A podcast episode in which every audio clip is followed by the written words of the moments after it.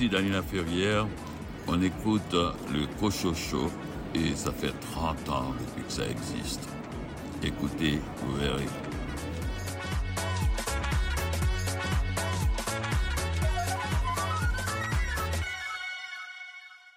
Bonjour, ici René Cochot. Bienvenue à votre rendez-vous littéraire. Cette semaine, nous consacrons l'émission aux livres qui sont finalistes du prix des libraires du Québec. Et on commence immédiatement cette émission avec la catégorie roman, nouvelle, récit. On retrouve La banalité d'un tir de Mali Navia chez le MEAC. Écoutons un extrait de l'entrevue que m'a accordé l'autrice à propos de ce livre. Bonjour, Mali Navia. Bonjour. Mali, cette histoire-là, c'est la vôtre. Oui, c'est la, avec une avec une petite touche de fiction, mais oui, c'est la, la, mienne, la nôtre, celle de ma famille. Est-ce que vous avez euh, hésité avant de vous lancer dans cette euh, autofiction?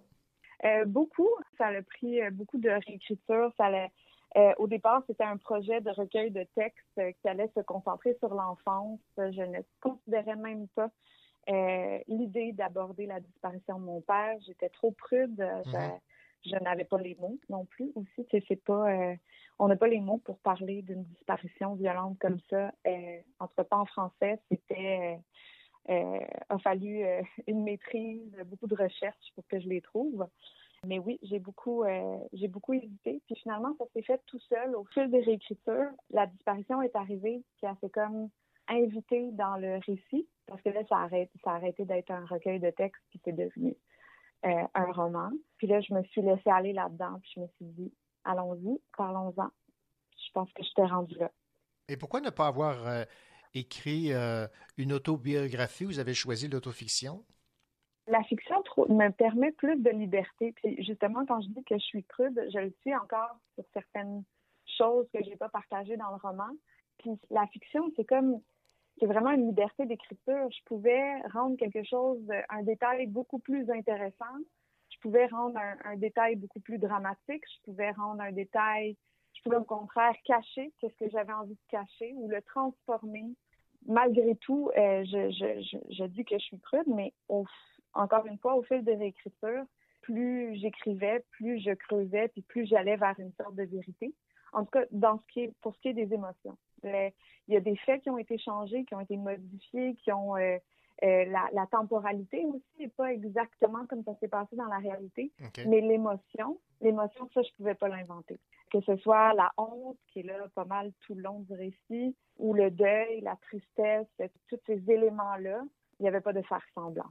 On va revenir sur euh, la honte qui effectivement revient de façon régulière dans votre roman La banalité d'un tir, mais j'aimerais qu'on qu'on revienne donc sur la, disparition de votre père. Vous écrivez Papa a disparu en 2010 en Colombie. D'un jour à l'autre, le néant est arrivé dans nos vies, une mort sans corps, une histoire sans fin, les limbes d'un deuil inachevé pour tous ceux qui l'ont aimé. La possibilité de sa souffrance me sciait en deux encore plus que son absence. Ça vous hante encore et ça va vous hanter toujours tant et aussi longtemps que vous ne serez pas fixé sur le sort de votre père, mais je lisais quelque part que, en fait, vous ne, vous ne voulez plus le, savoir, ce qui est arrivé. Exactement. Oui, je veux pas le savoir. C'est pas, euh, c'est pas quelque chose. J'ai accepté la fatalité, puis je l'ai dit d'ailleurs, je, je révèle pas quoi que ce soit. C'est écrit dans la première page du mhm. livre, qui la première page du livre est assez. Euh, je pense que je pouvais pas être plus vrai que ça. comme c'est, c'est Anna Lopez qui parle, mais c'est moi aussi. Il n'y a pas de euh, à ce moment-là, on est la même personne. Et euh, je le dis parce que c'est ça a été dans un processus de, deuil qui est incertain comme celui-là. Il a fallu que je me fasse un scénario dans ma tête, puis c'était un scénario où il ne souffre pas. Parce que penser à sa souffrance, comme je le dis, c'était quelque chose qui, qui est encore aujourd'hui douloureux. Donc, de m'inventer un scénario dans lequel il n'a pas souffert, dans lequel sa mort est arrivée vite, ça m'a permis de guérir. Et si jamais on, apprenait ce qui s'est passé, je pourrais risquer de perdre ça, de perdre ce qui m'a permis de guérir. Là-bas, il y a plus de 80, 80 je pense sont rendus à 90 000 disparus. Mon père est un, euh, est un nom sur une liste.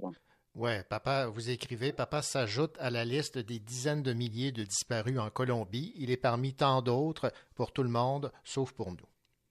Exactement. Donc, il n'y a pas, euh, il a pas personne là-bas en train de remuer ciel et, terre pour le trouver. Là. Parce qu'on le sait, on le sait qu'il n'est plus là. Donc, à un certain point, ça donne, euh, ça, ça donne rien de s'acharner parce que ça ne va pas me le ramener de toute façon. Oui, je comprends très bien. Vous écrivez en page 184 ce sont des euh, émotions enfantines qui m'ont fait agir de manière tellement ingrate envers un homme qui m'a tout donné. J'étais soulagé quand il a décidé de partir, j'étais triste, mais surtout soulagé de ne plus devoir porter la responsabilité de sa vie, ne plus être la raison de vivre de quelqu'un. C'est lourd, ça, comme, euh, comme responsabilité ou comme euh, sentiment, non? Je pense que ça a été le, le, le constat le plus douloureux de l'écriture de ce roman-là, d'arriver à nommer ce sentiment-là qui m'a habité pour de vrai toute mon enfance, toute mon adolescence. Puis au début de l'âge adulte, cette espèce de culpabilité d'avoir ressenti un soulagement quand il est parti vers sa mort, alors que je le savais pas. C'est ouais, c'est quelque chose qui est très très difficile à, à assumer, à encore aujourd'hui, ça fait très mal de le lire, de l'entendre. Euh, c'est pas quelque chose qui me rend fière. Mais en même temps, c'est ce qui donne la force au récit, c'est ces, euh, confidences-là qui, euh, qui, ne me rendent pas fière, justement. Oui, oui, ben oui, ben c'est ça. On, vous découvre en même temps par l'entremise de cette de, de, ce roman. Vous dites ce que je n'apprivoise pas, c'est la vie dans un monde où il n'existe plus. Et j'aimerais que vous me parliez du choix du titre, La banalité d'un tir j'ai eu cette idée-là parce que, bon, suite à, la, à, la, à sa disparition, j'ai passé à travers un, deux ou trois ans de tourmente euh, assez intense. Puis pendant ce temps-là, j'avais juste envie d'aller. Euh, c'est bizarre parce que mon réflexe, c'était de vouloir devenir euh, journaliste, reporter de guerre. J'avais envie d'aller me, me. Puis là, je le dis comme je l'ai écrit dans mon mémoire de maîtrise, mais me crisser là où il y a des bombes. Parce qu'il n'y avait plus rien qui pouvait, qui, comme s'il n'y avait rien, il n'y avait pas d'équivalent à ce que je vivais, il n'y avait pas de mots, j'étais comme dans un, vide sensoriel et symbolique. Et euh, je suis tombée sur un, film qui s'appelait The Bang Bang Club avec Ryan Phillips, un film américain.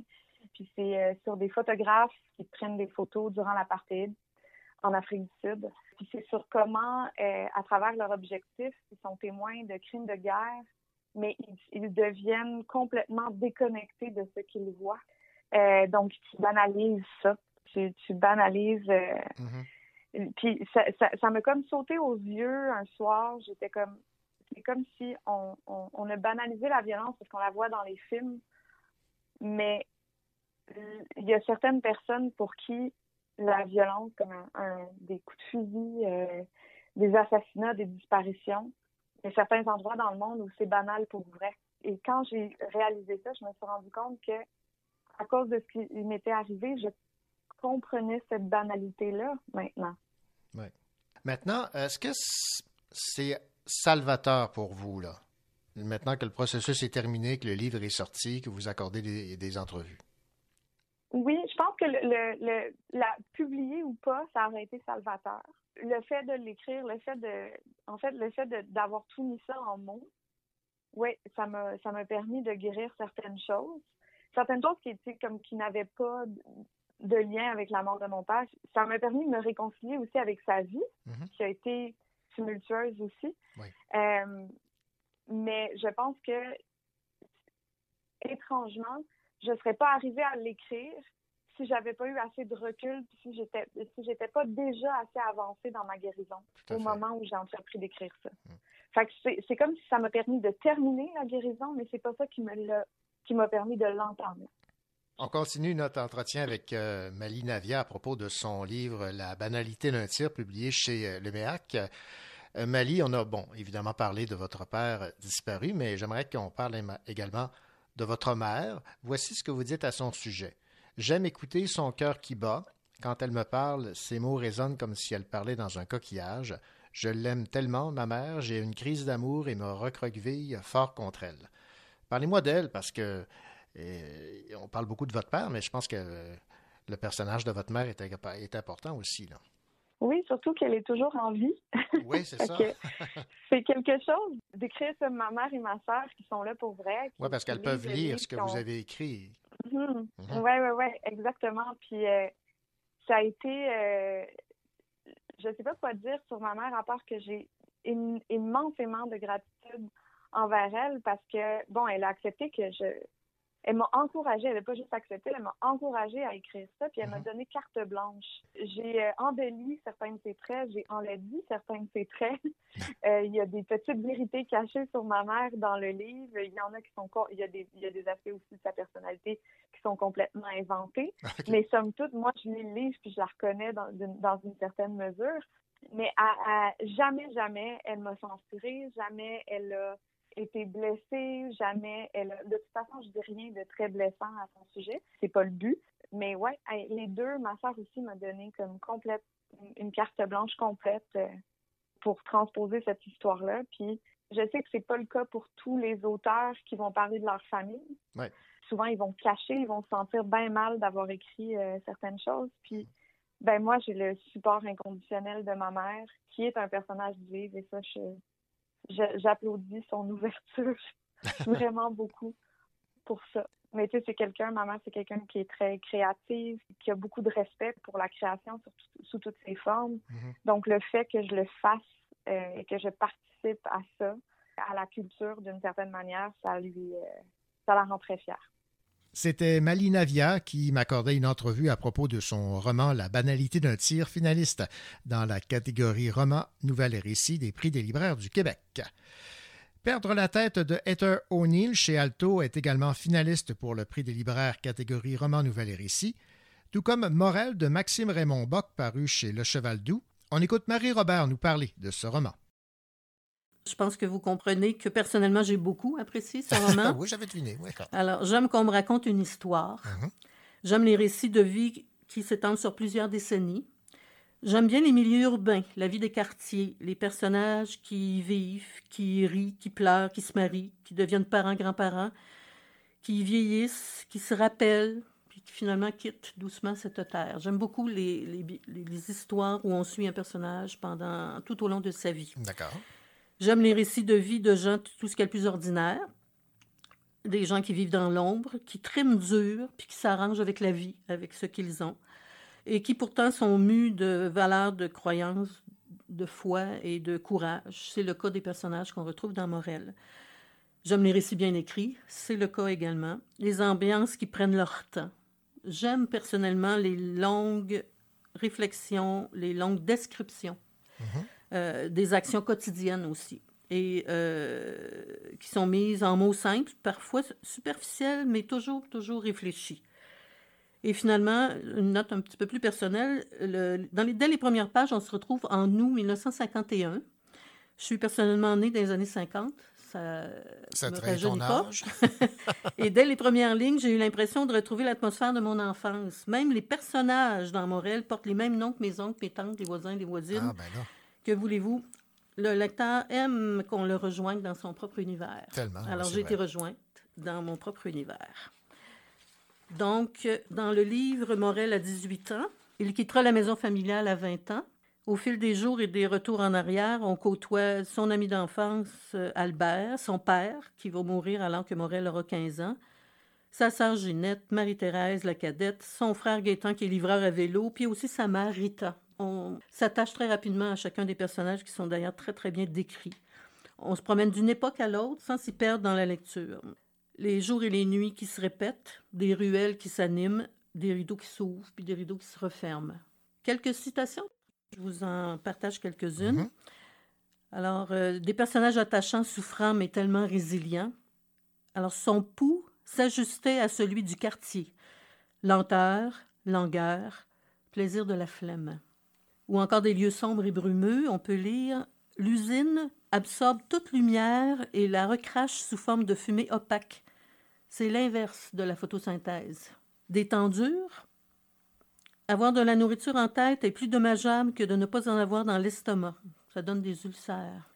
Des leçons de vie aussi. De grand-père Sarto dit à Morel Mon homme m'a dit une affaire. Dans une famille, c'est toujours le plus petit qui est le plus important. Des hommes voués et rompus au travail, Morel peut reconnaître n'importe lequel planche, chêne, merisier, érable, pin, mais il serait bien mal à l'aise de vous dire de quoi ces arbres ont l'air debout. Des hommes et des femmes de courage, ils avaient trouvé comment tirer le meilleur parti d'une condition impossible à améliorer. Et finalement, des êtres ignorés et blessés, sous les couches de saleté et de déchets, au plus profond des crevasses rafistolées par les sutures, le cœur de Morel était encore tout rose. Voilà ce dont Monique était convaincue, elle le lui avait dit dans le creux de l'oreille. Elle lui avait répondu avec son habituelle compassion que certaines blessures sont inguérissables, mais qu'avant d'en être certain, on devait interroger sa honte et sa colère pour s'assurer que ne s'y trouvait pas le remède. Bien décrit. Wow, OK. Et euh, finalement, des êtres muets qui s'ouvrent finalement. Et sans qu'il ait pu le prévenir, les parois calcifiées de son cœur avaient retrouvé leur souplesse. Son sang brique s'était teinté d'un vif carmin grâce à l'effet inconcevable de la parole. Ben, écoutez, avec des citations comme celle-là, on comprend que Morel, un livre à, se procurer absolument. Absolument. Un récit poignant, des pans d'histoire qu'on revisite autrement. Oui, ça c'est bien. montréalaise. Mhm. Des vies absolument remarquables de simplicité, de don de soi, mais aussi de fierté profonde. Une vraie prose, une très belle prose. C'était Marie Robert qui parlait du roman Morel de Maxime Raymond Bock, finaliste dans la catégorie roman nouvelle récit pour les prix des libraires du Québec. On retrouve dans cette catégorie comme finaliste également Les marins ne savent pas nager de Dominique Scali chez La Peuplade et À la maison de Myriam Vincent chez Poète de Brousse. Voici ce que pense notre collègue Raphaël Béadan de ce roman. Dans ce roman-là, en fait, on suit, euh, Jessica, euh, Jess, qui est euh, enceinte et qui aménage avec son conjoint Phil dans une nouvelle maison. Le couple habitait à Montréal, mais bon, on est dans un fond de crise immobilière, c'est difficile, c'est très, très actuel. C'est difficile de se trouver une maison, la famille s'agrandit, c'était pas prévu, donc il faut avoir, il faut avoir plus d'espace et ils finissent par trouver cette maison-là qui est assez reculée dans un, un village qui est quand même pas si loin de Montréal. Donc, il se retrouve un peu là. Mais par contre, la maison a quelque chose d'un petit peu particulier. C'est assez étrange, en fait.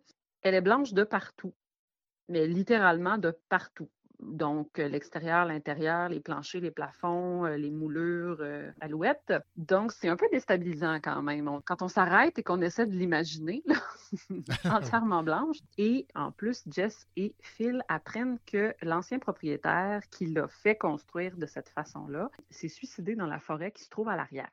Donc, déjà, en partant, c'est pas ce qu'il y a de plus rassurant pour quelqu'un qui s'en va euh, habiter là. Et en fait, Jess, plus sa grossesse est difficile et donc elle doit arrêter de travailler. Et elle se retrouve à devoir rester à la maison pendant que son conjoint euh, repart au travail. Donc, elle passe beaucoup d'heures toute seule à la maison. Elle est angoissée. Il y a beaucoup de questions d'angoisse autour de la maternité aussi. Elle a une sensation d'isolement dans la maison en fait, la maison semble prendre vie. Puis Jess se retrouve témoin de toutes sortes de phénomènes un peu troublants. Par exemple, les fenêtres sont très sales. Elle a beau essayer de les laver, elle engage même quelqu'un pour venir les laver et c'est impossible de déloger. Donc, elle peut, difficilement voir à l'extérieur. Quand elle essaie de mettre de la couleur dans la maison, euh, la peinture sur les murs s'efface, s'estompe, redevient blanche.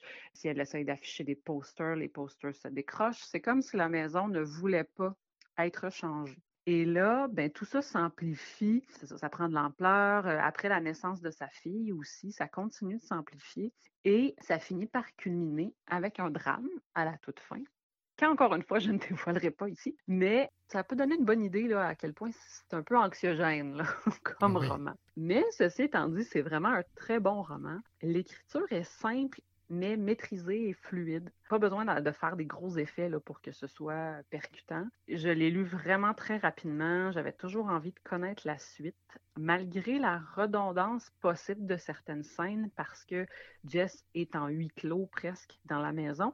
Il n'y a pas eu de sentiment de longueur. J'ai n'ai pas eu l'impression vraiment que ça s'étirait. Au contraire, parce qu'il y avait toujours des petits éléments nouveaux pour faire progresser l'histoire. L'ambiance est franchement réussie. Il y a vraiment, là, il y a des, des effets qui sont très forts. Il y a des moments même où est-ce que tu sais, le petit frisson sur la nuque là, pendant qu'on lit, là, ça m'arrive pas souvent, mais je l'ai eu à quelques reprises. Donc, euh, c'est très efficace. Et il y a un, petit détail, en fait, que j'ai bien aimé, c'est le contraste entre euh, le récit que la narratrice fait, parce qu'on comprend, en fait, qu'elle raconte l'histoire à peut-être des policiers, peut-être... Euh, c'est comme si elle nous parlait à nous par moment, mais on comprend que c'est comme si elle est interrogée, puis à nous euh, livre son, son témoignage.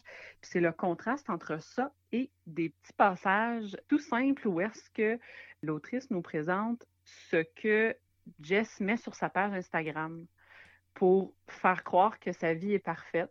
C'est vraiment particulier de voir ce qu'elle met comme photo, de voir euh, les textes qui accompagnent, puis à quel point les gens sont ah, euh, tu sais, sont, sont, jaloux, puis ah, mon Dieu, c'est tellement beau ce que tu vis, alors qu'elle, au fond, tu sais, nous, le, lecteur, le lecteur, on est vraiment au courant que c'est pas si parfait que ça. Euh, donc, j'ai trouvé ça très habile. J'ai vraiment, j'ai vraiment aimé. En tout cas, je sais pas si l'autrice voulait faire un roman de l'imaginaire, mais en tout cas, moi, je le classe avec grand plaisir dans cette catégorie-là pour en faire une chronique aujourd'hui.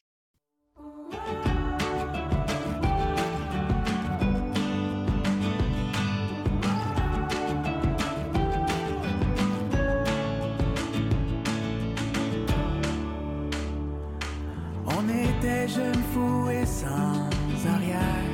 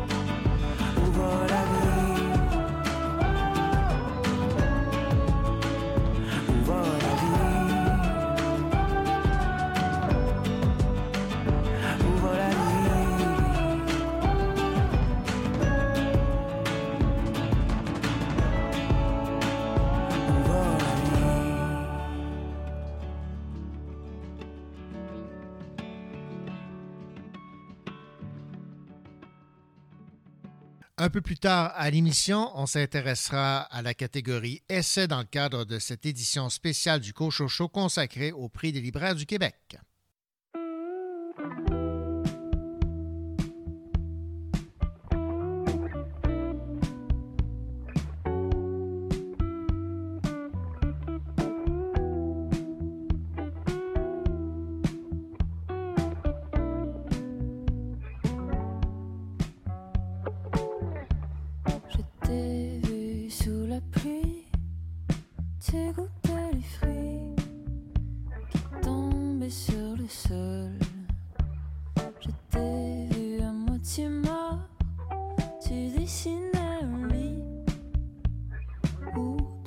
coucher le soir.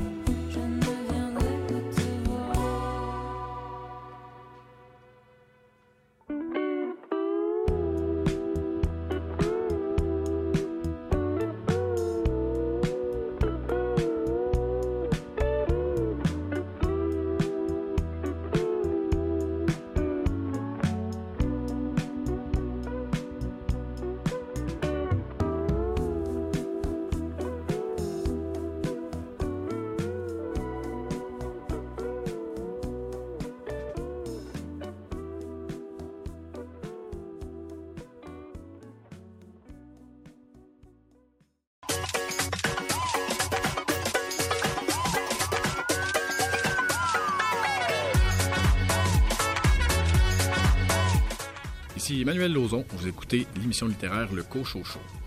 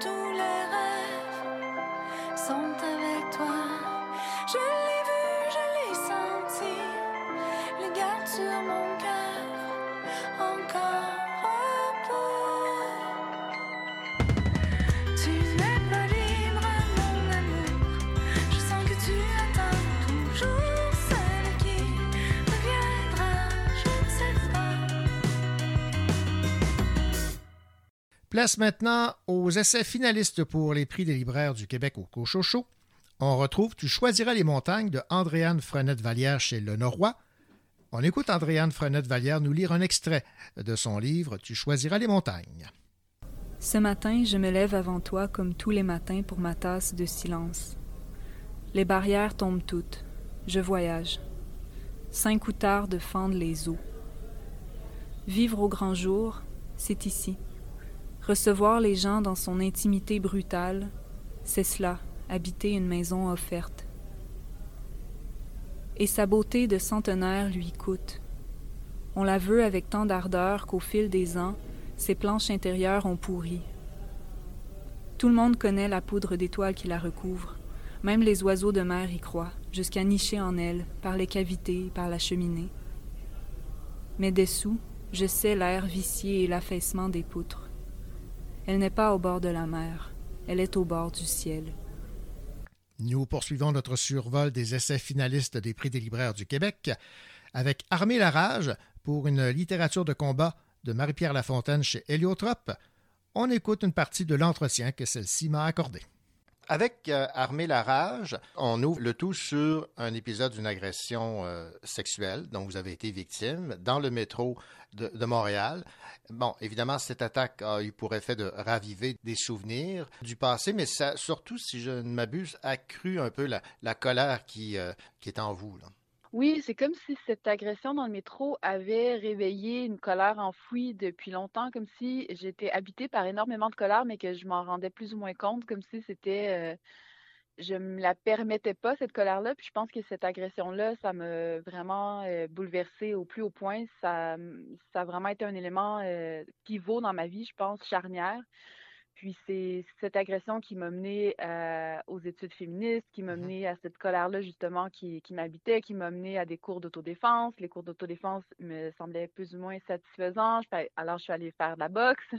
Donc c'est vraiment un événement qui m'a donné accès à cette colère-là qui, qui m'habitait depuis très longtemps en fait. Dans votre roman euh, précédent, Chienne, vous euh, avez évidemment dénoncé les agressions qui étaient commises contre vous par votre père. Mais là, on va plus loin parce que cette agression dans le métro, vous l'avez ressentie, si je ne m'abuse, là, comme une agression contre les femmes.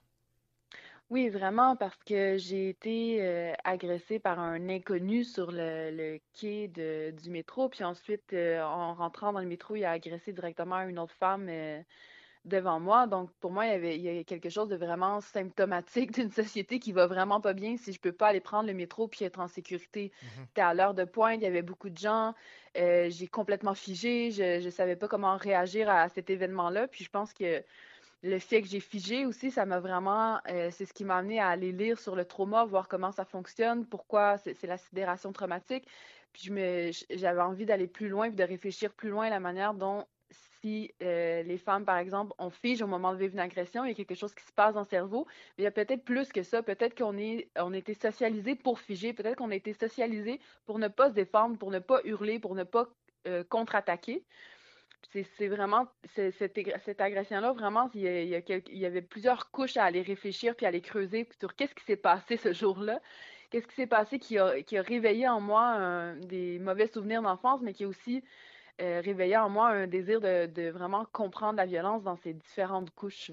Est-ce que vous étiez conscient de cette réalité, là, que les femmes ont peur de sortir de la maison, de se promener seules dans les rues le soir, d'être euh, euh, victimes d'une agression euh, comme ça en, en plein métro?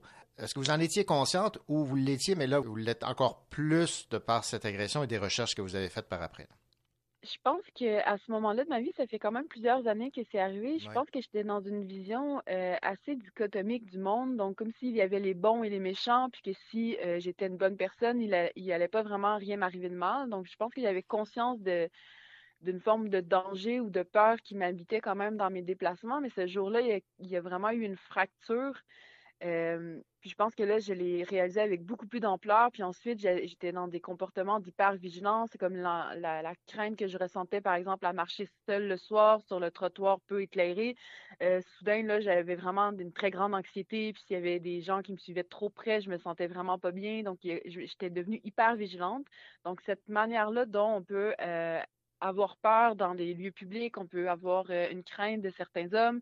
Je, je pense que ça, je l'avais déjà en moi, mais que ça l'a exacerbé. Donc, ça m'a, le fait que c'était devenu tellement gros, tellement omniprésent, j'ai pas eu le choix de le regarder en face. Puis là, à partir de là, je devais me demander ben, qu'est-ce que je faisais avec ça? Donc là, j'ai, c'est pour ça que je suis allée en, vers le féminisme, je me suis tournée vers euh, des écrivaines, vers des textes de philosophiques, psychologiques sur le trauma. Puis c'est là que j'ai commencé à réfléchir à tout ce qui est déployé finalement euh, dans les films. Bon, ben vous n'êtes pas le- la, la seule à réfléchir parce que vous m'avez fait beaucoup, beaucoup, mais beaucoup réfléchir à la lumière de tout ce que vous avez écrit dans ce livre, Marie-Pierre Lafontaine, Armée la rage. J'ai plusieurs citations là, qui m'ont qui m'ont frappé. J'aimerais que vous les commentiez. Là.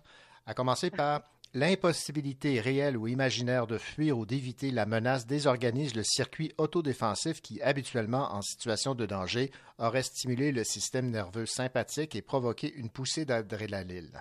C'est cette fameuse euh, impossibilité de, de réagir là, dont, dont vous faites Oui, c'est ça. C'est ça, c'est vraiment ça, la sidération traumatique. C'est la, l'ampleur du choc au moment d'une agression, par exemple, sexuelle ou d'un autre type de trauma qui fait qu'on fige au lieu de, par exemple, euh, fuir ou lutter. Mhm. C'est vraiment ça, la sidération traumatique. C'est vraiment ça que je vais réfléchir parce que c'est ça qui m'est arrivé dans le métro. J'ai vraiment, j'ai complètement figé quand cet homme-là s'est approché de moi puis m'a agressé. Puis, euh, oui, c'est ça. Donc, c'est vraiment quelque chose qui se passe au niveau du cerveau qui est un peu incontrôlable, dans le fond, qui, qui- comme s'il y avait en quelques secondes, on, on analysait la situation, puis qu'il y avait une forme de, le- une forme de stratégie malgré soi qui se met en place pour se protéger. Puis, dans certains cas, c'est la traumatique, c'est le fait de figer. On n'est pas capable d'absorber le surplus d'informations, on n'est pas capable de le traiter, puis on ne réagit pas, en fait. Puis après ça, ce qu'on qu'on m'avait beaucoup dit euh, à part des professionnels de la santé, c'est ben, possiblement que c'était la réaction la plus euh, sécuritaire pour toi à ce moment-là, dans ton cerveau qui réagit à ce moment-là de cette manière-là. Ouais. Donc, euh, comme je suis une femme, c'est un homme qui m'agresse, qu'il agresse une femme tout de suite après moi. euh, moi, je me suis dit peut-être qu'il y a autre chose qui se joue dans cette sidération traumatique, peut-être qu'il y a une composante euh, sociale. Bon, Marie-Pierre Lafontaine, je sais qu'il y a des gens qui, euh, banalisent un peu euh, les agressions sexuelles, mais après avoir lu euh, cet extrait, je pense que les gens ont intérêt à, à prendre ça au sérieux. L'agression sexuelle est une bombe lancée dans nos trajectoires personnelles. Sa déflagration bouleverse absolument tous nos repères et les représentations symboliques par lesquelles sont filtrés et formés nos liens à l'autre, à l'humain, se trouent. La compréhension de ce qui arrive au moment où ça arrive s'échappe par cette brèche. Car comment appréhender le fait qu'un père, un ami, un inconnu, un voisin, un beau-frère, une conjointe, un collègue, un oncle veuille nous placer sous sa gouvernance? Oui, c'est ça. cette citation-là, je pense que ce que j'essaie de réfléchir, c'est la manière dont euh, c'est vrai que c'est une bombe, une agression sexuelle dans, nos vies, puis ça, ça bouleverse vraiment tous nos repères parce que c'est difficile de concevoir qu'une autre personne puisse nous vouloir du mal. Donc, ce que je disais tantôt quand j'avais une vision assez, euh, c'était pas une vision dichotomique du monde, mais plus manichéenne. Donc, il y a les gentils et les mauvais d'un côté, puis euh, avec une impression que les, les gens méchants ou evil, on pourrait facilement les reconnaître parce qu'ils seraient facilement identifiables, parce qu'on vit dans une société vraiment, euh, le, le cinéma hollywoodien nous présente les méchants de manière très facilement identifiable dans les films, par exemple. Puis je pense que c'est euh, la- l'agression sexuelle, comme ça arrive vraiment très souvent par des personnes qu'on connaît de notre entourage. C'est des personnes qui nous connaissent dans l'intimité, qui voient nos forces, notre lumière, nos, nos qualités, puis que ces personnes-là veulent nous placer sous leur gouvernance, veulent nous détruire, parce que l'agression sexuelle, c'est euh, on n'est pas dans le désir, là, on est dans la, un désir de destruction. S'il y a un désir, c'est dans la, la haine et dans la violence, et c'est de la domination. Donc, je pense que c'était vraiment de, de- Je pense que c'est pour ça que c'est aussi. Il y a une dimension de l'agression sexuelle qui comporte un aussi grand choc parce que c'est des gens qu'on connaît. Et puis quand c'est une personne qu'on connaît pas, comme ça, comme ça m'est arrivé dans le métro, donc c'est un parfait inconnu, je n'aurais pas pu l'identifier. Donc, c'est un, il avait l'air un peu de tout le monde là, sur le quai, à part qu'il avait l'air un peu nerveux. Euh, je pense que c'est ça aussi qui crée un choc. Donc, on n'est pas dans les gentils et les méchants et ce qui nous arrive de, de bon ou de mal. Je pense que c'est c'est pris conscience ce jour-là. Ça peut arriver à absolument tout le monde. Le simple fait d'être une femme, de s'identifier comme une femme, d'apparaître dans l'espace public comme une femme, nous met en danger. C'était Marie-Pierre Lafontaine qui a parlé de son livre Armer la rage pour une littérature de combat, finaliste dans la catégorie Essai pour les prix des libraires du Québec. On retrouve dans cette même catégorie Cicatrice, carnet de conversation de Sarah Daniel Michaud chez Nota Bene et L'habitude des ruines, le sacré de l'oubli et de la laideur au Québec de Marie-Hélène Voyer chez Luxe. On écoute Guillaume Cabana commenter cet essai de Marie-Hélène Voyer.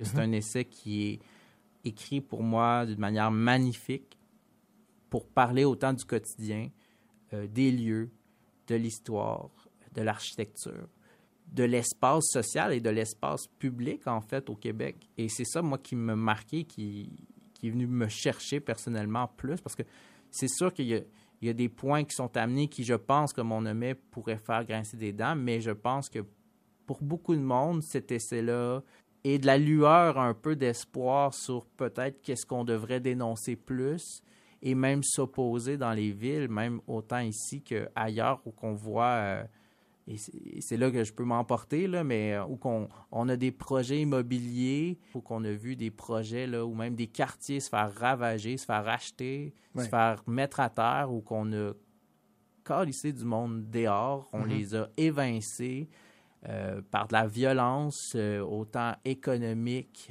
que même la violence pour les, les tasser, parce qu'on voulait les, les effacer. Et le livre, pour moi, a pris plus de sens, parce que j'avais lu le- déjà le livre auparavant, et c'est pour ça que je voulais venir en parler, parce que euh, en me replongeant là, dans, sa lecture rapide, il y a ces points-là qui sont venus me chercher, parce que ça reste qu'au Québec, on a ce problème-là, en fait. Et puis, on, même ici, on essaie de voir comment pallier à ça ou même comment encadrer ça. Mais ça reste que dans le livre, elle, elle, elle dénonce ces projets-là euh, peu ambitieux, mais qui en même temps accommodent certaines personnes ou même des gens qui veulent juste accéder à la propriété privée, mais qui sont pas prêts euh, de jouer, euh, je veux dire, euh, d'une manière éthique, de dire Ah, ben oui, je vais acheter dans ce quartier-là, qui est un, un quartier euh, préconstruit, là, je les appelle de même, les quartiers où on ravage une forêt et qui euh, on, on construit des, des condos ou même des appartements de luxe, souvent avec des termes, et elle aborde dans l'essai aussi à un certain moment la manière qu'on peut voir ça. Euh, ces quartiers-là. euh, qui sont en fait une erreur dans le paysage et qui sont en fait quelque chose que beaucoup de gens veulent accéder, veulent parce qu'on leur présente ça comme un peu le, le point ultime d'une vie, d'avoir accès à cette espèce d'esthétique-là ou de, de, de rapport euh, à la richesse. Et euh, moi, ce, ce- cet essai-là, je pense que c'est pour ça qui est encore plus important, c'est que il y a un rapport au territoire, oui, euh, mais il y a aussi des enjeux qui sont soulevés et euh, même le- toute la notion même de, de certaines villes qui sont devenues fantômes parce que on s'est pas occupé en fait de préserver cette autant euh, le patrimoine mais autant aussi des des appartements, des maisons qui sont en décrépitude et qui, qui ont en fait rendu des villes euh, qui sont euh, qui étaient autrefois valorisées, qui étaient vivantes et même certains quartiers aussi, ou que pour des projets ou même pour certains partis qui sont au pouvoir à un certain moment, ou même des maires, des mairesses, ben, il, y a eu certaines, il y a eu du copinage, il y a eu des manières qu'on a, on a déconstruit certains quartiers pour faire place à des choses, pour quelque chose qui marquera finalement pas l'histoire, mais qu'avant ça, euh, les bâtiments, les maisons ou euh, les immeubles marquaient l'histoire et avaient une trace, avaient une, Ouais. une- il y avait un sens en fait. Mhm. Bon, dans cette euh, critique là, de la gestion de notre patrimoine euh, architectural, entre autres, le sacre de l'oubli et la laideur au Québec, Marie-Hélène Voyer s'intéresse autant au milieu urbain que rural? Euh, oui, autant au milieu urbain que rural, parce que pour elle, c'est sûr qu'il y a des distinctions à faire, mais euh, pour elle, les deux affectent un peu la même chose, qui, qui est souvent nommée dans l'essai.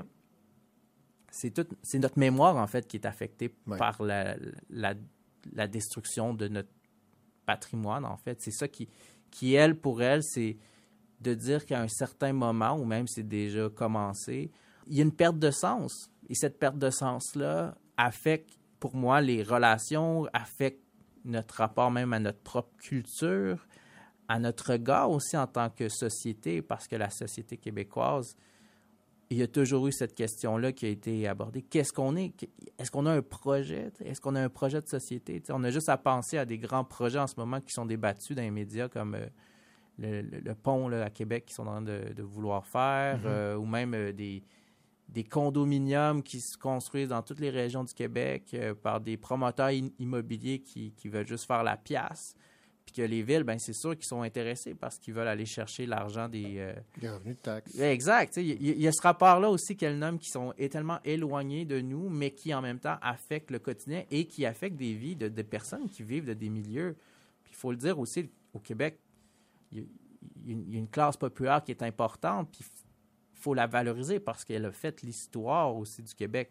Et c'est ça aussi qui est intéressant le livre, parce qu'il y a beaucoup de références historiques, et c'est ça que j'apprécie, c'est que oui, c'est un essai coup de poing qui dit les vraies choses, qui passe pas par quatre chemins, mais on, découvre une histoire du Québec. Et c'est ça que je trouve intéressant parce qu'il y a des choses que je pense qu'on a tendance à oublier parce qu'on a notre train-train quotidien, on, vit nos vies, mais euh, il y a beaucoup de choses qui sont invisibilisées et l'essai pour moi a cette force-là, c'est d'aller dénoncer d'une manière euh, avec une, une écriture incroyable quelque chose qui nous touche en fait tous et qu'on s'en rend pas compte, mais ça nous affecte au quotidien. Il y a un rapport aussi où, euh, quand on parle de autant de l'arrière-pays ou même euh, des régions, et je pense qu'au Québec, il y a cette beauté-là, en tout cas que moi j'apprécie beaucoup. On, peut rouler en voiture et on voit des granges, on voit des, des silos à grains. Il y, a- il y a quelque chose d'intéressant. Puis pour elle, c'est important aussi de, de nommer que ces espaces-là constituent notre identité, notre, notre culture. Notre patrimoine. il- Exact. Et c'est pour elle aussi quelque chose qu'elle explique, de dire que ça aussi, ça l'affecte de manière esthétique, mais aussi notre rapport à quand on est dans ces espaces-là. Il y a quelque chose d'incroyable. Puis même, je pense que le point qui peut être amené, c'est que la pandémie a aussi montré que beaucoup de gens ont quitté les villes pour se réinstaller en région parce qu'il y a quelque chose aussi d'important. Puis les régions, ben, c'est souvent les endroits qui ont quand même préservé un peu plus de l'histoire de temps en temps parce qu'il y a- quelque chose qui, est plus fort. Puis là, ben, il faut se questionner aussi là, avec euh, l'envahissement des, des régions par des gens qui viennent des villes parce qu'ils Mhm. ne connaissent pas nécessairement les endroits, ils connaissent pas la région. Et des fois, quand ils veulent se bâtir ou euh, euh, mettre à terre une maison qu'ils ont rachetée pour un prix, euh, pour avoir une maison secondaire, puis après construire des quartiers dits de luxe ou même des quartiers de, de- des gens qui ont quitté les villes. Il faut regarder aussi comment on, on peut garder une certaine harmonie ou même une vitalité là, liée à l'espace. C'était Guillaume Cabana qui euh, commentait l'essai de Marie-Hélène Voyer, L'habitude des ruines, le sacré de l'oubli et de la laideur au Québec, finaliste dans la catégorie essai pour les prix des libraires du Québec.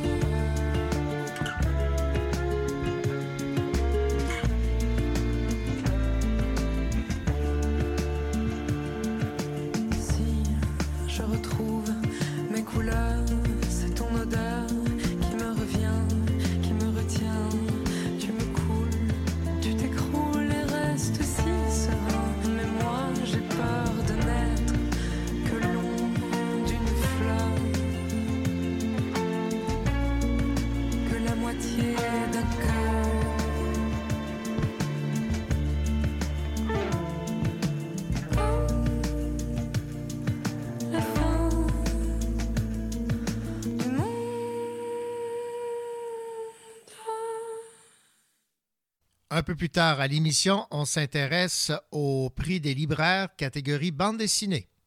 Combien de fois faut-il vous le dire avec style? Je ne veux pas sortir au baron.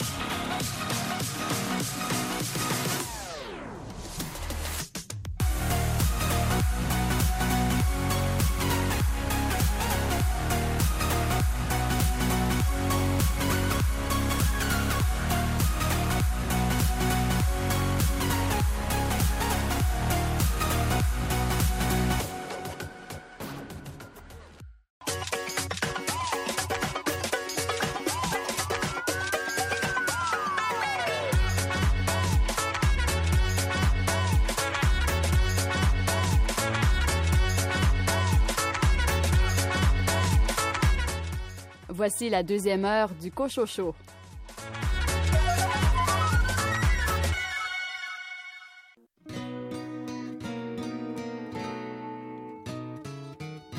Entre les murs d'une petite piole, du côté de la porte des lilas, pas de poinçonneur, pas de chat qui. Sur le matelas, le matelas calé dans un coin, on optimise tout notre espace. Il est pas grand notre train-train, mais il y a la place. la place pour deux et quelques meubles. C'est sûr, ça change de la campagne, mais on se plaît bien dans notre immeuble. C'est pas le bagne, le bagne c'est d'être sous les ponts, entouré par des chats qui miaulent. Maman, elle a même un balcon, notre petite piole.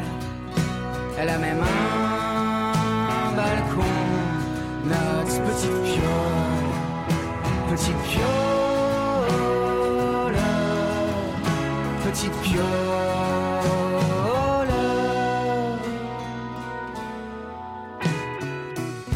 Entre les murs d'une petite piole, un vase rempli par du lilas, des affiches au-dessus de nos épaules.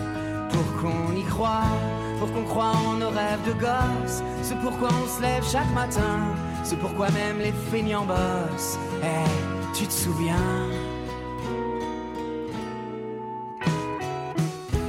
Souviens que je les imitais, déjà avec ma coupe au bol. Je chantais faux, mais je chantais tout un symbole, symbole qu'il faut toujours y croire, avec la tête sur les épaules. Maman, elle sent bon l'espoir, notre petite piole. Elle sent bon l'espoir, notre petite piole. Petite piole, petite piole.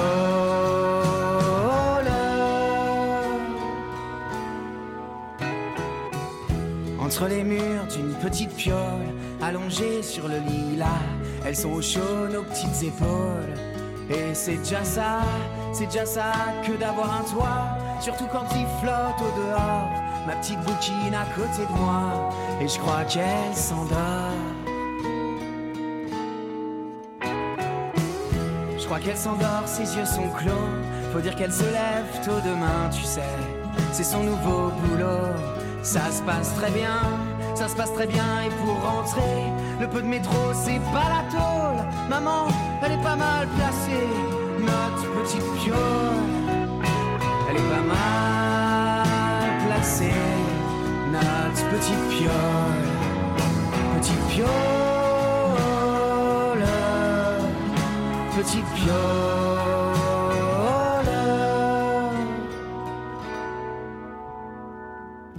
Entre les murs d'une petite piole, du côté de la porte des lilas, on pense à prendre un chat qui miaule, mais on verra. Nous poursuivons au Cochocho notre coup d'œil sur les finalistes des prix des libraires du Québec, cette fois dans la catégorie bande dessinée. Les finalistes sont Parfois les lacs brûlent de Geneviève Biguet chez Frontfroid, René Lévesque, Quelque chose comme un grand homme de Marc Tessier et un collectif d'artistes chez Moi Graphique. Voici un extrait de l'entretien que j'ai eu avec Marc Tessier à propos de cette bande dessinée. Bonjour Marc Tessier. Bonjour René. Marc Tessier, René Lévesque, pour vous, ça devenait un incontournable euh, de tracer ces grands moments de sa vie, de sa carrière en, en bande dessinée? Ça fait longtemps que ça vous traite dans la tête? Moi, moi, je suis, j'enseigne à, l'Université du Québec en Outaouais la scénarisation en bande dessinée. Puis, un moment donné, j'avais une classe exceptionnelle d'artistes, de jeunes artistes. Puis, je les avais donné un projet assez grand qui était un collectif. Puis, dans ce projet, il y avait des contraintes. Une des contraintes, c'était d'insérer le fantôme de René Lévesque. Parce que, bon, René Lévesque me trottait dans la tête, tout ça. Fait que j'ai dit, bon, on va le remettre de l'avant. Fait qu'il il- à partir de ce moment-là, moi, j'ai commencé à réfléchir sur René Lévesque, puis je me suis dit, ben, je connais pas grand-chose sur lui vraiment, tu. Puis avec la politique, puis mes déceptions politiques, puis j'ai dit, j'aimerais ça savoir qu'est-ce qui fait que René Lévesque est différent des politiciens d'aujourd'hui, des Charest, des Legault, tout ça. Puis qu'est-ce qui faisait qu'il reste encore il y a tant d'amour pour cet homme-là. Fait que c'est un petit peu ça qui m'a propulsé. Fait que le fantôme de René Lévesque que j'ai imposé, ben il m'a hanté. Puis à partir de là, j'ai passé tout l'été subséquent à lire sur René Lévesque, dont euh, à commencer par la, les- la biographie fantastique de Pierre Godin. Mais puis quand j'ai découvert sa carrière de journaliste, tout, euh, tout son début, ses voyages quand, qui, est allé à la Deuxième Guerre mondiale, j'ai dit c'est fantastique ça. Ça ferait, ça ferait une histoire. Ça, je voyais déjà des images, tout ça. Puis, je puis plus que j'avançais dans ma recherche, plus que je découvrais des choses. Puis, je Hein, je- j'ai eu des échos de ça aussi, comme euh, la nationalisation de l'hy- l'hydroélectricité. C'était une sa- saga. J'ai- Je lisais ça, puis j'étais rivé à mon livre, pas à mon siège. Puis je dis, c'est faut, faut que je raconte ça. Fait que c'est un petit peu, euh, c'est comme ça que ça a commencé. Bon, est-ce que la, la- la bande dessinée permet de, de rejoindre, à votre avis, peut-être des gens qui, euh, au départ, ne se seraient pas euh, attardés à une bio euh, de, de René Lévesque? C'est une autre façon de, présenter l'homme aussi, là? Ben, on, on vit une drôle d'époque, hein. Tu sais, moi, moi, je suis un gros lecteur. J'adore, j'adore les livres. J'aime les livres. Puis je vois que, les, les librairies, les magasins, de, qui vendent des revues, ça ferme toutes. Euh, j'avais une petite librairie usagée avec des beaux livres, elle a fermé. Puis aujourd'hui, ben, on est Instagram, Twitter. Des- on dirait que le texte, lui, diminue tout le temps. D'un autre côté, euh, paradoxalement, la bande dessinée québécoise est en croissance. Elle monte, elle monte, elle devient plus ambitieuse. Elle- je pense à Mégantic, Un train dans la nuit. Il y a, il- tu sais, il y a- il y a des, ou La Petite Russie. On, on commence à parler aussi de notre patrimoine, de notre histoire. Puis la bande dessinée, c'est vraiment un, un médium qui, qui a tout le temps rejoint autant les jeunes que les, plus- les bon, je dirais pas les plus âgés, là, mais les personnes, les adultes. Fait que c'est, c'est, fantastique. Puis je dis, bon, ben, si on peut passer de l'information importante, des, des valeurs, quelque chose par la bande dessinée, ben, c'est, le temps de le faire, tu. Puis je pense que c'est ça. je vois le succès qui, qui me laisse un petit peu ébahi, que les gens vont la lire. Puis ce qui est intéressant, c'est que les gens vont lire des, une bande dessinée typiquement québécois, québécoise. Parce que je pense que, euh, comme toute chose, on, on a été colonisé en bande dessinée par la BD franco-belge. Puis pendant des années, moi, je me suis battu contre, contre une idée que c'était la BD québécoise devait avoir une industrie similaire à la BD franco-belge, puis ressembler à la BD franco-belge, tandis que je trouvais qu'il y avait des artistes québécois qui étaient fantastiques. Puis je pense que à ce niveau-là, ben ça l'a prouvé que c'est vraiment des, une vision des voix québécoises qui ont fait que la bande dessinée aujourd'hui québécoise elle gagne de plus en plus de galons puis de visibilité, puis elle est très intéressante.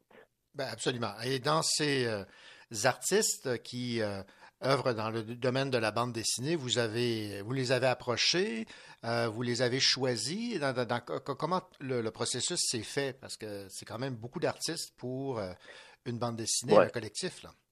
Puis euh, il aurait pu en avoir plus. Hein. À un moment il fallait que j'arrête parce Ouais. que j'avais j'avais plus- le- j'avais plus de budget, puis je payais de ma poche. Puis Oh. mais tu sais, j'étais là, ah non, tu sais, c'était l'artiste, j'adore. C'est ça, c'est c'est- un amour de l'art puis du dessin. Puis que c'est ça, on a arrêté. Comment je les ai choisis? Ben c'est moi, moi je viens du cinéma. J'ai fait des études en cinéma, tout ça. Puis j'ai, je les ai choisis un petit peu comme on choisit des acteurs pour interpréter un rôle. C'est que chaque chapitre avait une saveur, une qualité, une approche visuelle. Que, puis je savais que j'avais besoin de certains artistes spécifiques pour rendre ce, ce chapitre-là bien vivant. Fait que c'est comme ça que j'ai choisi. Puis comme ça fait longtemps que je suis en bande dessinée québécoise, ben je connais beaucoup d'artistes. J'ai même enseigné à, je dirais 14 cohortes de, de bande dessinée à l'UCO. Fait que, puis là-dedans, il y a, je pense, il y a quatre, cinq, euh, je pense presque six de mes anciens étudiants qui se retrouvent dans le collectif. Fait que ça, c'était aussi une opportunité de travailler avec des jeunes auteurs, lui donner une chance de, se retrouver à l'avant-plan, parce que c'est pas tout le temps évident hein, au Québec. Fait que, fait que ça, je trouvais, j'étais assez fier. Mais c'est ça, c'est- c'était, c'est ça, c'est comme trouver les acteurs, les gens qui vont, qui vont vraiment donner vie au texte, mais avec le dessin. Bon, parmi les, événements euh, historiques abordés dans votre euh, bande dessinée, bon, la nationalisation de l'électricité, la visite du général de Gaulle, euh, l'élection du Parti québécois en 76, évidemment, la, la nuit des longs couteaux, ça c'est quelques exemples. Moi, j'en ai beaucoup appris. J'imagine que ça a été le cas pour vous et pour ceux et celles qui ont participé à l'exercice. tu vois, mon désir en, faisant la recherche, c'est, comme je te disais plus tôt, c'était que je- moi j'en apprenais, je- j'en revenais pas de découvrir toutes ces choses-là. Puis il y en a qui m'ont dit Ah, dans mes cours d'histoire, on n'a jamais vu ces, choses-là. Puis je pense que c'est, ça la différence aussi quand tu un point de vue d'un auteur. C'est que moi, bon, j'ai, découvert des choses, je veux les partager. Puis des fois, dans les livres d'histoire, on, on éducolore des choses pour que, tu sais, je sais pas, pour, pour que ça soit comme euh, un niveau que tout le monde peut comprendre. Mais moi, je, il y avait des affaires là-dedans. Puis aussi, qu'est-ce qui est plaisant de faire un livre comme ça, c'est que depuis le temps, il y a beaucoup de livres qui sont sortis. Il y a eu des commissions d'enquête sur la corruption, sur plein de choses, il y a plein d'informations qui deviennent disponibles, mais que c'est pas des informations que les gens ont envie de diffuser à la télévision. Que de- quelque part, c'est pas sexy, c'est pas intéressant. Mais quand tu fais un livre comme ça, tu, prends toute cette information-là, puis tu fais comme une espèce de du montage. Tu prends des choses, ah ça c'est intéressant, je vais mettre ça là, je vais mettre ça, je vais contraster ça. C'est ça qui fait que à la fin, tu sors un livre sur René Lévesque, puis là, tu as toutes ces informations-là qui sont parues depuis son décès, depuis tel événement, puis ça permet de mettre les choses en perspective. Puis je pense que ce qui est important pour moi, que dans mon travail en tant qu'éditeur, c'est tout le temps l'idée du devoir de mémoire. C'est de il y a des choses importantes qu'il ne faut pas oublier parce que moi, je, crois beaucoup que on ne peut pas aller de l'avant si on ne connaît pas le passé. Puis c'est important de savoir d'où qu'on part pour savoir où on va aller. C'était Marc Tessier qui nous parlait de cette bande dessinée René Lévesque, quelque chose comme un grand homme, finaliste en bande dessinée pour les prix des libraires du Québec. Et l'autre bande dessinée finaliste, c'est Un pari pour Dallaire de Marc Tessier et Cyrus chez La Pastèque. On écoute Marc Tessier et Cyrus me parlait de cette bande dessinée. Bonjour à vous deux. Euh, bonjour René. Salut, salut René. Salut. Euh, première question. Je m'adresse euh, à Marc autant qu'à Cyrus, mais on va commencer par Marc. là. D'où vous est venu cet intérêt pour euh, Dallaire? Si les gens lisent l'introduction au livre, ils, ils vont voir que j'ai marqué que c'est un petit peu la, la première fois que moi et Cyrus, on s'est rencontrés.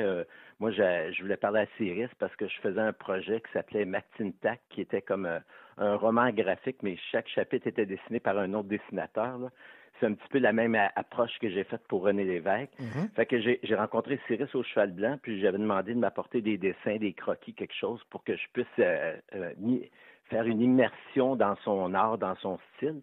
Puis en regardant ses dessins, j'ai tout de suite, je, regardais ça, ça me fait penser à Jean Dallaire. Puis moi, à cette époque-là, bon, ben, euh, j'étais, j'étais, je me suis marié jeune. Euh, mon épouse était une artiste en art, en, en peint, en peinture, tout ça. Fait que elle, elle m'avait introduit à- au, au magnifique monde des arts.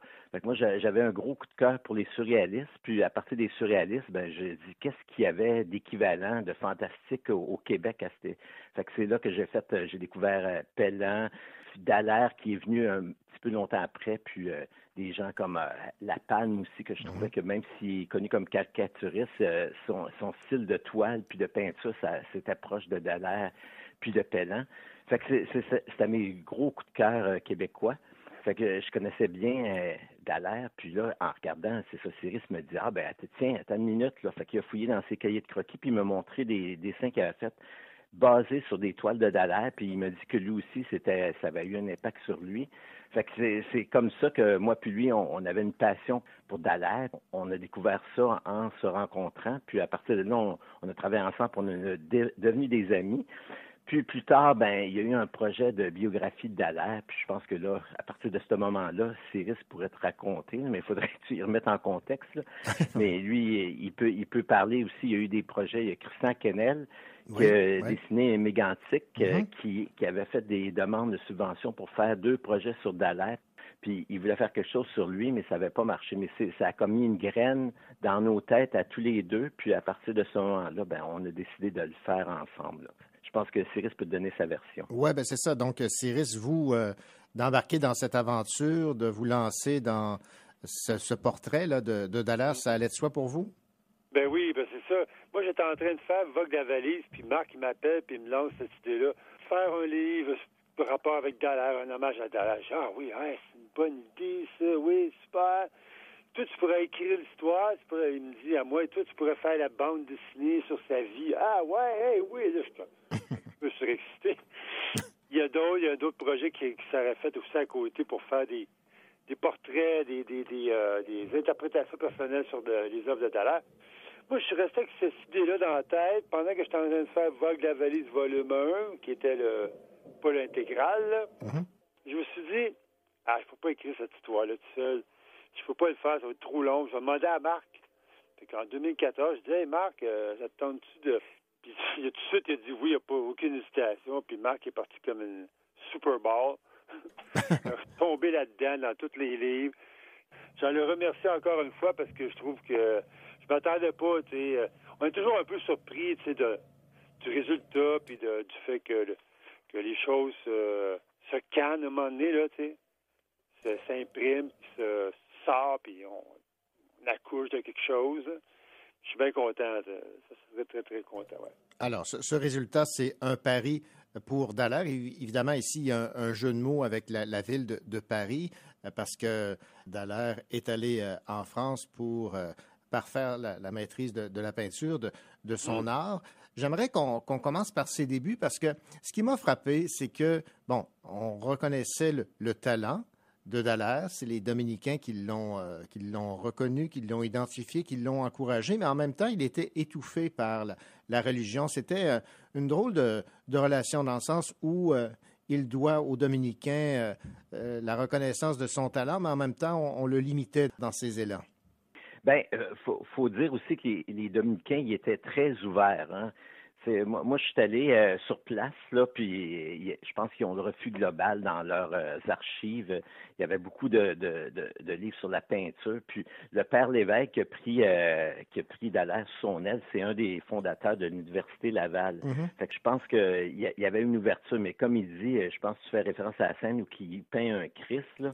C'est sûr que c'est un petit peu, je pense qu'il était jeune, il était début vingtaine, fait qu'il y avait quand même à cet âge-là, on veut changer le monde, on veut faire des, on veut faire quelque chose de nouveau, de différent. C'est un petit peu pour mettre le contexte qu'un peintre québécois, comme Osias Leduc, comme euh, aussi, qui ont travaillé pour, euh, pour des églises, pour refaire les, peintures religieuses, tout ça. Fait que quelque part, il n'y avait pas beaucoup de possibilités pour les artistes peintres. Puis la religion en était une, tu sais, qui, peut-être profitait de la situation, là, puis qui, prenait des, des peintres de talent, puis s'en servait. Mais c'est un petit peu pour mettre le contexte aussi de cette époque-là. Maintenant, Marc Tessier, euh, on le connaît moins que les Paul-Émile Bordua, Alfred Pellan, euh, qui, euh, eux aussi, Riopel, qui eux aussi sont, passés par, par la France là, pour éclore en partie. Est-ce que c'est son caractère, cet enfermement dans un camp pendant quatre ans? Qu'est-ce qui explique que l'art de Dallaire a moins percé, a moins été connu que les Pellants, euh, Bordua et autres? OK, mais, mais OK, il faut dire que, bon, tu as, vu la rétrospective euh, en l'an 2000 sur euh, Dallaire, fait quand même, il faut que ça soit quand même un peintre reconnu pour son travail puis la valeur artistique de son travail pour avoir un, tel honneur. Mm-hmm. Fait que c'est puis c'est pas tout le monde, il y a beaucoup de peintres qui se, se retrouvent pas nécessairement dans la même situation. Fait que je pense que au niveau on pourrait dire académique tout ça, les gens connaissent sur le marché de l'art, euh, ça se vend très bien. On pourrait parler plus du public en général qui le connaît pas. Puis ça que je disais, on, se rappelle tout le monde euh, si on parle d'un peintre, le premier qui vient à l'esprit des gens c'est Riopel. Puis peut-être parce que c'est un bad boy, il a fait de la l'argent, il, il, s'achetait plein de voitures, il buvait, il y avait comme, on parlait de lui sous d'autres aspects qui étaient peut-être pas nécessairement des bons aspects, mais Dallaire, il était plus concentré, je pense, sur son travail.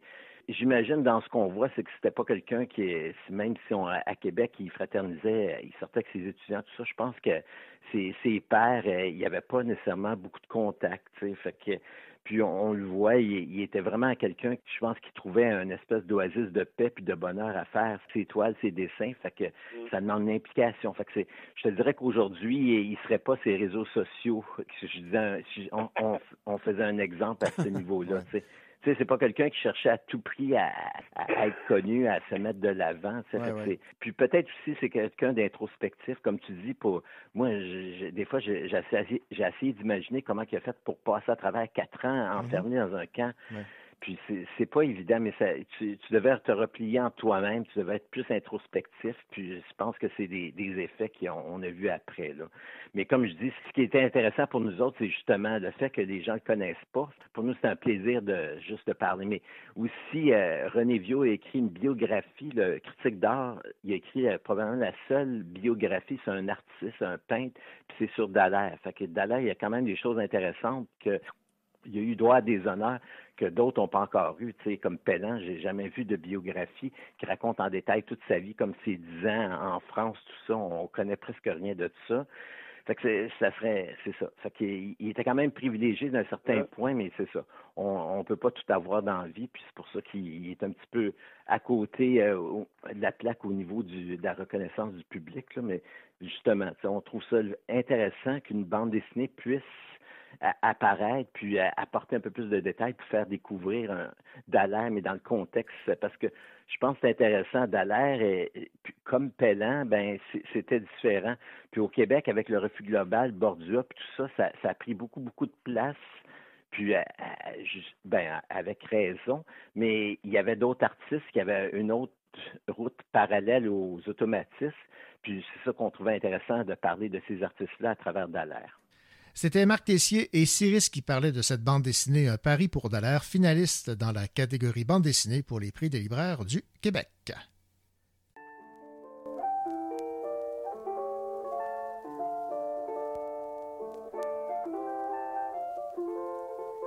Je t'ai déjà parlé de Bordeaux Sur les quais, on aime appeler les jolies filles taillées comme des cannelés.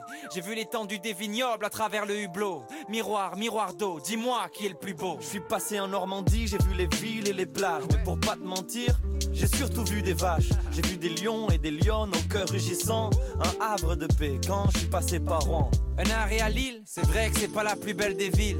Mais sur la grande place, je me suis comme senti libre, senti petit, senti ch'ti dans le décor. Les gens étaient plus chaleureux que le temps dehors. Je suis passé par Lyon et j'ai pas compris tout de suite. Quand je disais bonjour, on me répondait 6-9 la trique. J'ai traîné place Bellecour avec tous mes zonards. On m'a dit qu'à Saint-Etienne, y a que des connards. Faut que je te parle de Marseille, son port, ses ruelles un peu crades. Et j'ai même pris l'accent en chantant dans le stade. Au milieu de ces grandes gueules, moi j'en menais pas large. J'ai entendu des cigales, mais pas le bruit des calages. Je suis allé à Saint-Etienne, prendre un peu l'air. On m'a forcé à enfiler un foutu maillot vert. J'ai traîné rue des Martyrs avec tous mes zonards. On m'a dit qu'à Lyon, y a que des connards. Bienvenue chez moi, que tu viens d'une grande ville ou d'un petit village. Faut que tu vois ça, ah, ah. On a les plus belles filles, les plus beaux paysages. ah. Viens faire un tour chez moi. Viens faire un tour chez moi. Viens faire un tour chez moi. À Brest et Rennes, je me suis senti un peu con quand les gens m'ont dit qu'ils étaient pas français, mais bretons. Des marins au grand cœur, un petit peu trop ivres, naviguant sur une mer de cidre. Une journée à Paris et Notre-Dame m'a fait une scène. Elle m'a dit que j'étais trop lent et que nos petits accents la gênent. Elle est pressante et oppressante, elle est stressante et cruelle. Elle est blessante, elle est glaçante, mais putain, ce qu'elle est belle. Je suis allé sur une île, le volcan m'a ouvert ses bras. Et l'océan m'a chuchoté, la réunion l'est là. Y a pas de religion ou de couleur sur la photo. Une engueulade, c'est aussi rare que de voir un dodo. Tu connais pas Montpellier? La plage est tout près d'ici, on passe toute l'après-midi, place de la comédie, on prend le temps mais viens pas croire qu'on est feignant. Des arènes de Nîmes jusqu'au palmier de Perpignan. Je suis allé à Strasbourg, je suis revenu avec du coup glove sous le coude. C'est fou, j'ai encore dans la bouche le goût de la choucroute. Les charmes des limites de l'hexagone. Et j'écris cette phrase avec la plume d'une cigogne. Bienvenue chez moi, que tu viens d'une grande ville ou d'un petit village. Faut que tu vois ça, ah ah. On a les plus belles filles, les plus beaux paysages. ah. Viens faire un tour chez moi. Viens faire un tour chez moi. Viens faire un tour chez moi. Je suis allé en Belgique, logique, j'ai fait le plein de frites. J'ai cru voir de la bière sortir du mannequin piece. Y a de la vie quand le carré s'anime. J'y suis tellement allé, j'ai l'impression de voir de la famille. Bah oui. À Nantes, j'ai commencé un safari géant. J'ai croisé des canaris, volé autour d'un éléphant. J'ai vu des kickers, des skippers, des kiffers. Le seul endroit où j'ai croisé des dealers de petits beurre. Je me suis posé en Suisse, calmement, près des signes sur les rives. Là Clément, j'ai coupé mon attel pour pas qu'on m'appelle là-bas. J'ai abusé sur les mentales et la montagne de chocolat. Première fois en Corse, le choc, la terre, la mer. Au début, j'ai eu du mal avec le caractère. Sur la terrasse, les blagues des vieux m'ont fait rire. Je voulais plus partir, plus remonter dans le ferry. Je suis né à Toulouse, forcément, je suis pas vraiment honnête. Elle a vu mes premiers pas et m'a porté chaque seconde. Et tu demanderas à tous ceux qui la connaissent, ils te diront que C'est la plus belle ville du monde. Bienvenue chez moi. Tu viens d'une grande ville ou d'un petit village. Faut que tu vois ça, ah ah. On a les plus belles filles, les plus beaux paysages. ah, ah, ah. Viens faire un tour chez moi. Viens faire un tour chez moi. Viens faire un tour chez moi. Bienvenue chez moi. Que tu viens d'une grande ville ou d'un petit village. Faut que tu vois ça, ah ah. On a les plus belles filles, les plus beaux paysages. ah, ah. Viens faire un tour chez moi. Viens faire un tour chez moi. Viens faire un tour chez moi. Tu sais qu'à Nantes, il y a un éléphant, mais genre il est automatisé et il avance et tout, genre il bouge dans la ville. Qu'est-ce que tu dis, frère? Non, mais je te jure que c'est vrai, ça. C'est un truc, c'est un sûr éléphant, mais genre un robot éléphant. Ah ouais, putain, mais tu. C'est un éléphant, mais un, un robot. Plus tard à l'émission, coup d'œil sur les recueils de poésie qui ont été choisis comme finalistes pour le prix des libraires du Québec.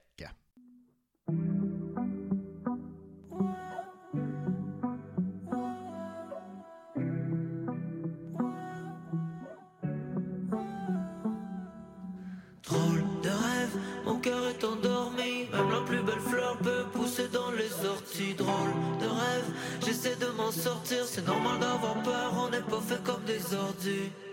Moi je suis gentil gang bro, ça sert à rien de se battre. Mon âme c'est mes mots, c'est tout ce que je traîne dans mon sac. Le même depuis way back, le même toujours laid back. Le même depuis l'époque de Zouriel dans les packs. Ouais la vie était belle, on se souciait de rien. Avec j'étais heureux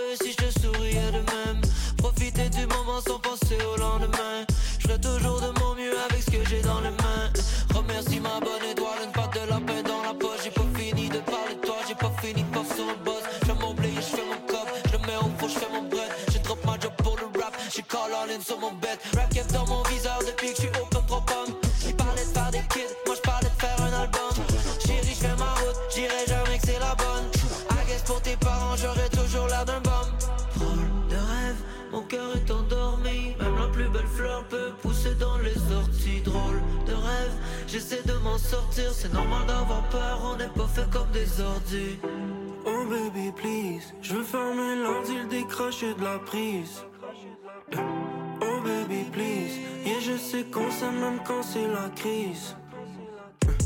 Avant je savais t'étais qui mais maintenant je sais plus Désolé mon ami si on s'est perdu de vue Malheureusement c'est fini l'époque de cornemuse Et je vois plus les mauvaises influences Non non plus le genre de patnik qui se déplace en autobus.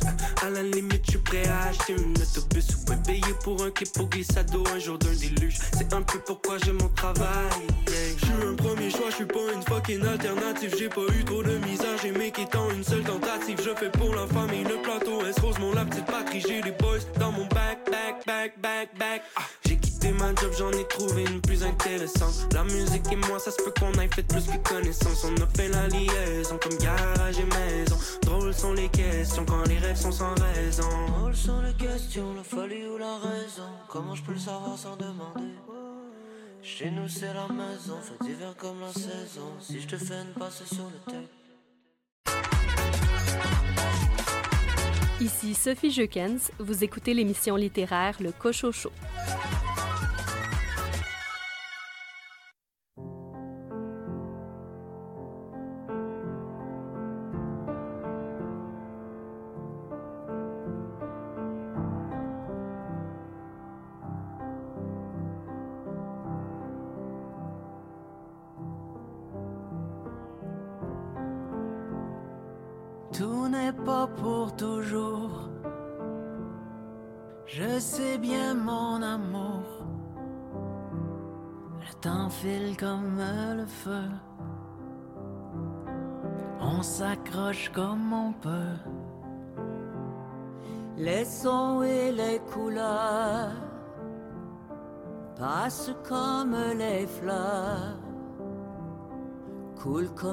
La rivière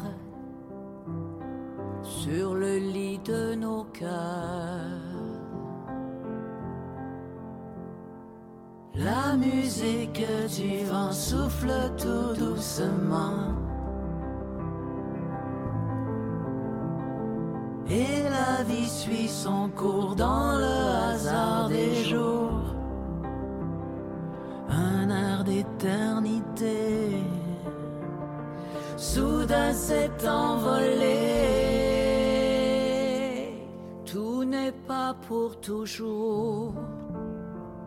Je sais bien mon amour. Le temps file comme le feu. Déjà l'heure des adieux.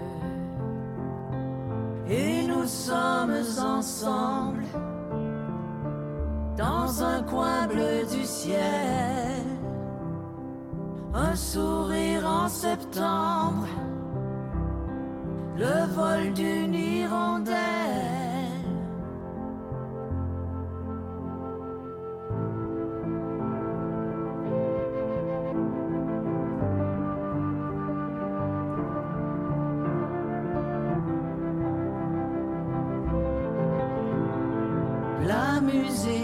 Du vent souffle tout doucement.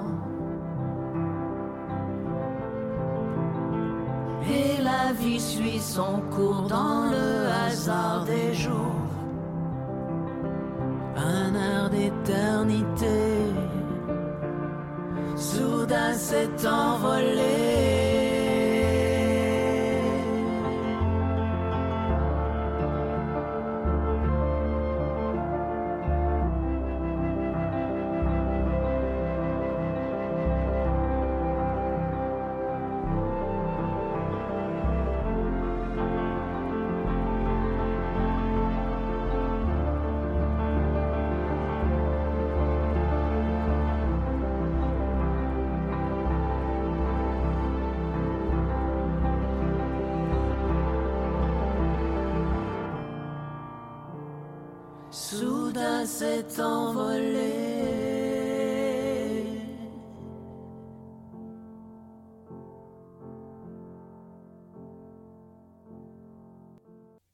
Au Cochocho, nous poursuivons notre coup d'œil sur les finalistes des prix des libraires du Québec, cette fois dans la catégorie poésie. Les finalistes sont Une flambée mes mains de Alicia Dufour chez Poète de Brousse, Surtout ne pas faire de liste de Lucille de Pesselouan chez Rodrigol, Domaine du repos de Emmanuel Riendeau chez Le Norrois et Mourons des champs de Marie-Hélène Voyer chez La Peuplade. Voici Mylène Bouchard des éditions La Peuplade qui nous parle de ce recueil de Marie-Hélène Voyer, Mourons des champs. Marie-Hélène Voyer avait fait, avait fait publier donc Expo Habi- Habitat en 2018.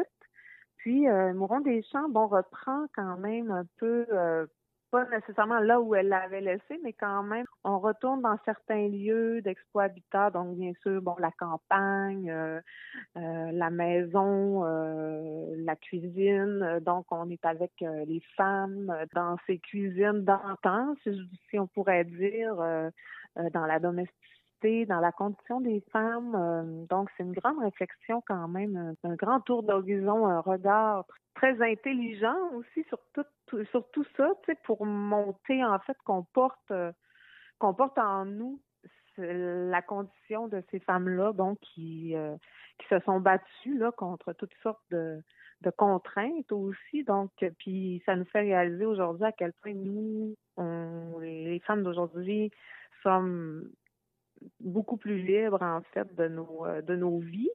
Et, euh, et voilà, donc euh, un très très beau livre là. C'est vraiment très magnifique là. La langue est, est extraordinaire.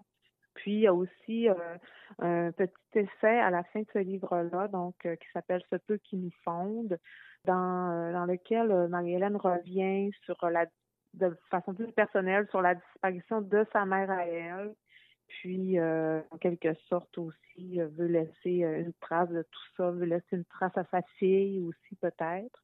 Donc un souci de, transmission de legs et voilà donc vraiment une grande œuvre à mes yeux. C'était Mylène Bouchard des éditions La Peuplade qui commentait le recueil de poésie de Marie-Hélène Voyer, Mourons des champs, finaliste dans la catégorie poésie pour les prix des libraires du Québec.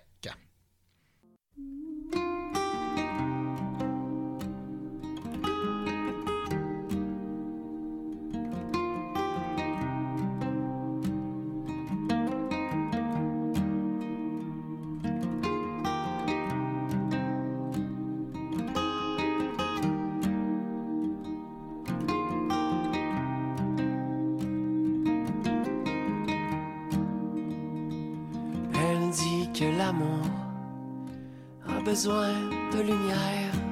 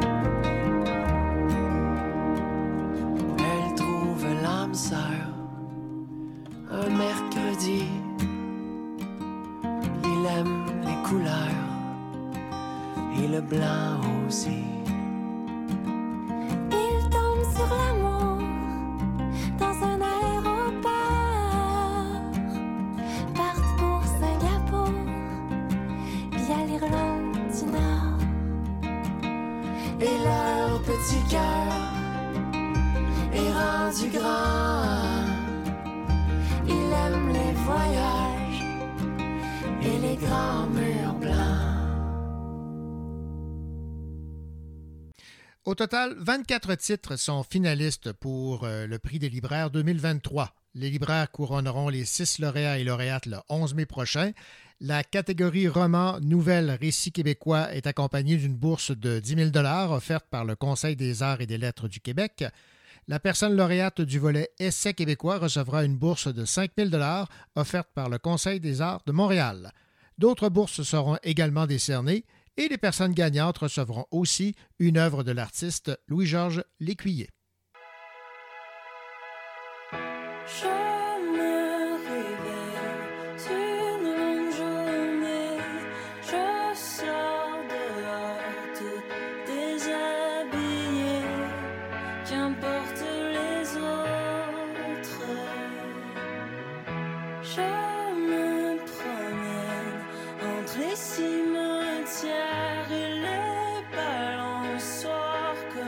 septembre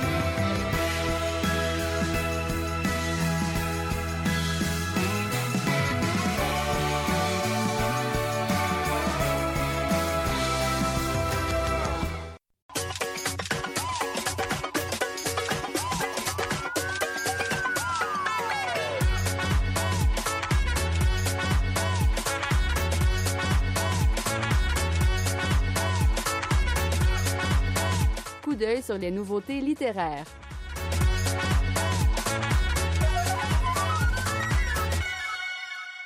Les Ali, une race extraterrestre, ont sélectionné pour leur intellect et leur extraordinaire compétence quelques centaines d'humains afin de veiller sur notre planète et intervenir en toute discrétion pour ralentir sa destruction amorcée.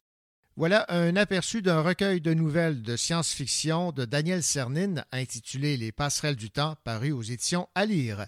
Écoutons Isolte Bacon-Marcorel nous résumer ce recueil. Ceux qui connaissent euh, l'auteur, ils vont savoir que ben, il n'est pas dans son premier roman du tout, là, ni à ses premières nouvelles. Ça fait longtemps qu'il écrit de la science-fiction. Euh, souvent, on peut même se rendre compte que toutes ses œuvres sont assez liées par une espèce d'univers, quelque chose qui les relie en fait, euh, mais à des époques différentes. Et avec les passerelles du temps, d'ailleurs, on a euh, six nouvelles qui se déroulent dans l'univers de la trilogie de Cernine qui est parue chez Alire. Ça s'appelait La suite du temps. Ça fait quelques années que c'est sorti, mais là, ça se passe des années plus tard alors que la Terre et ses habitants apprennent à vivre avec les conséquences du grand ménage de l'humanité. Donc, c'est comme le après. On peut quand même le lire sans avoir lu la trilogie sans problème, mais je vais faire une petite mise en contexte euh, qui pourrait être intéressante. C'est quoi l'histoire un peu qui, fait que les passerelles du temps sont ce qu'ils sont, en fait? En fait, avant euh, les passerelles du temps, il y a eu une race extraterrestre qui s'appelle les Ali, qui a vu venir un peu la destruction de la Terre à cause de tout, toutes les catastrophes qui se passent sur Terre, surtout causées par les humains. Donc, à cause de ça, ils ont déclenché le grand ménage, donc l'extinction de 96% de la population. Donc, toutes les nouvelles nous parlent de ce monde d'après. Comment que ça s'est passé pour les humains, le 4 d'humains survivants? Eux, ils sont déjà installés depuis longtemps dans ce monde-là. Ils sont très peu nombreux, comme vous pouvez euh, vous en douter. Et le monde semble un peu avoir perdu son sens. La morale n'est pas du tout la même. Il y a beaucoup moins de pudeur, moins de retenue. Il y a encore des lois, mais il y a beaucoup plus de permissions, beaucoup plus de vices, je dirais. D'ailleurs, tout se passe au carnaval, euh, au boulevard des Étoiles. C'est le lieu principal des nouvelles. Les gens viennent de partout pour prendre part à cet événement-là. On peut voir le carnaval un peu comme une espèce de grand défoulement collectif là, à grande échelle. C'est alcool, drogue, sexe, spectacles de toutes sortes et partout. C'est pas juste les marginaux qui participent à ça, c'est vraiment la grande majorité des gens, en fait. On peut voir ça comme une sorte de grande orgie des sens qui permet tous les excès. Mais même avec tout ça, toutes ces extravagances, ce plaisir-là, l'ennui est omniprésent. Un peu comme s'il était en chacun, comme s'il manquait quelque chose pour être vraiment heureux. C'est pourquoi certaines personnes finissent aussi par développer un autre sorte de divertissement qui donne euh, un peu enfin l'impression de vivre quelque chose, un, genre d'émotion forte. Ça s'appelle les scénarios.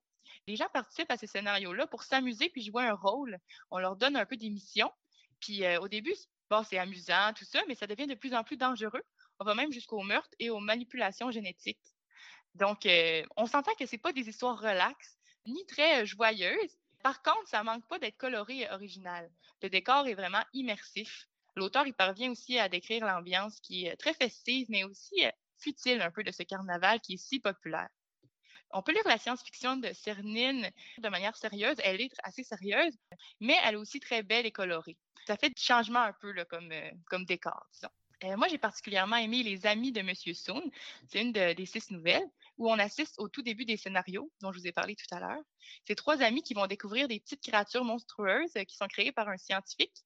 Ces trois amis-là, ils doivent seulement protéger ces petites créatures-là qui sont assez épeurantes. Je peux vous lire une description. Là, elles ont le, tiers du corps qui est une bouche, une paire de mâchoires garnies de crocs plats et tranchants comme des incisives humaines. Donc, euh, on, on, a quand même l'impression que c'est des, des, petits monstres et eux, ils doivent protéger ces petits monstres-là, mais il va arriver une fusillade et eux, ils pensent que c'est vraiment un scénario où bon, euh, c'est pas réaliste, mais ils voient vraiment les gens mourir. Donc là, c'est la première fois que les scénarios sont aussi réalistes, vont aussi loin. Mais euh, comme je dis, c'est la première fois parce qu'il va en avoir plein d'autres. Puis les gens embarquent là-dedans. Ils, veulent être mis un peu en danger justement parce que c'est l'excitation, enfin une émotion forte. Euh, mais il y a des gens quand même qui vont essayer d'arrêter ça, comme dans la nouvelle À la recherche de Monsieur Goddam. Cette fois-ci, le personnage principal essaie au contraire de retrouver ses, euh, game masters-là qui sont dangereux, puis c'est eux qui créent les scénarios euh, de meurtre, de ces tueries-là, et essayer d'arrêter ces game masters-là. Donc, euh, il reste quand même une certaine morale, ou du moins des valeurs, des valeurs altruisme à certains personnages. Donc, euh, les humains, on n'a pas tout perdu non plus. On voit que cette violence-là, oui, c'est assez choquant, mais en même temps, ça fait réfléchir sur les réactions que pourraient avoir les humains dans de telles situations extrêmes. Ça, ça nous fait réfléchir sur notre avenir, puis on peut aussi se compter chanceux de ne pas en être rendu là. Donc, euh, vraiment, les œuvres de Cernine sont intéressantes à lire parce que ça se fait écho. On peut lire ce recueil-là sans avoir lu d'autres choses de l'auteur. Comme je l'ai dit, il n'y a pas de problème non plus. Euh, on est surtout propulsé dans des petites scènes intenses puis assez hautes en couleur. C'était Iseult Bacon Marcorel des éditions Ali qui résumait le recueil de nouvelles de science-fiction de Daniel Cernine intitulé Les passerelles du temps.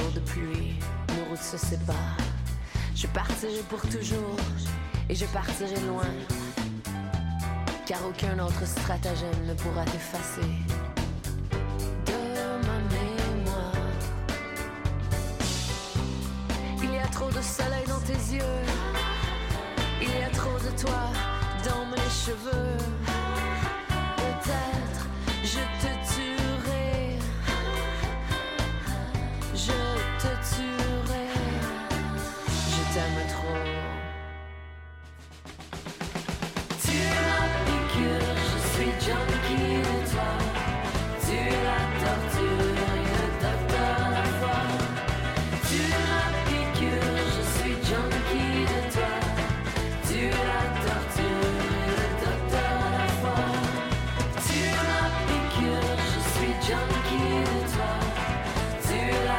Tu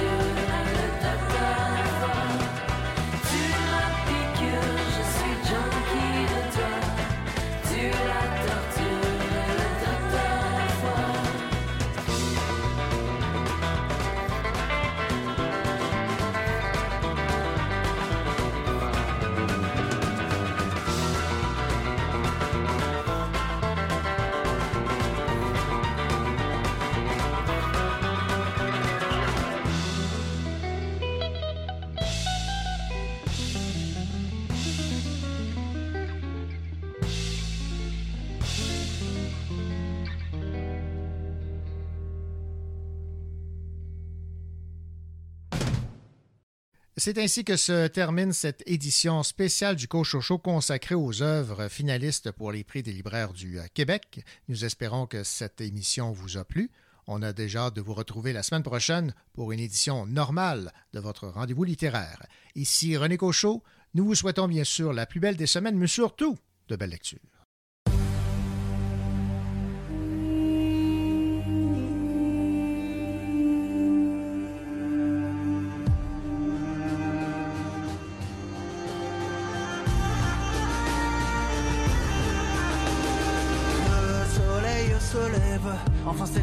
S'achève sous les peaux près de moi.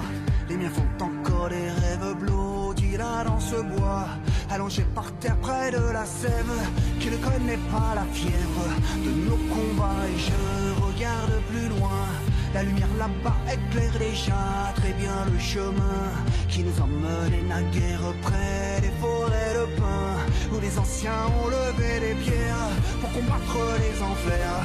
Je me souviens, je serai bien le plus fort, celui qui délivrera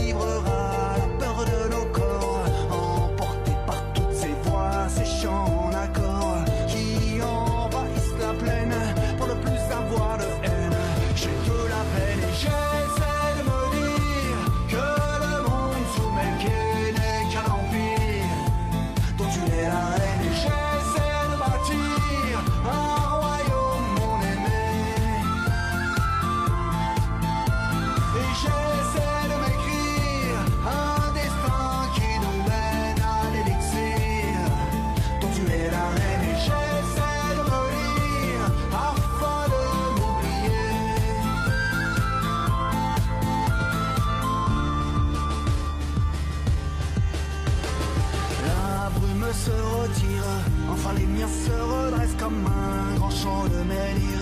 Et devant moi apparaissent des regards et des sourires.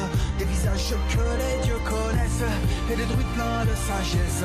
Défiant le pire, c'est sûr, nous serons meilleurs. Tous unis ensemble afin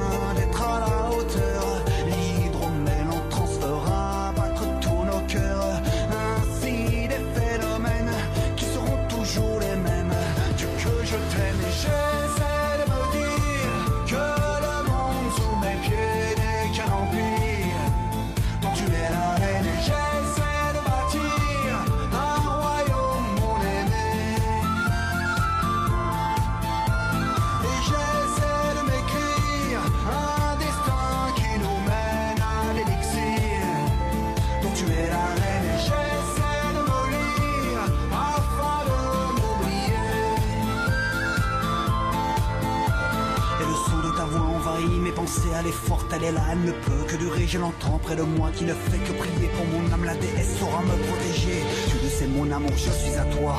Les vérités parfois ne comptent pas. Cette aventure n'est pas celle qu'on croit. Je suis ici, mais aussi dans tes bras. L'avenir, non, je ne le connais pas. Je ne sais pas ce qui se passera là-bas. Mais mon cœur sera bien celui d'un roi pour défendre ma reine, la tribu de Dana.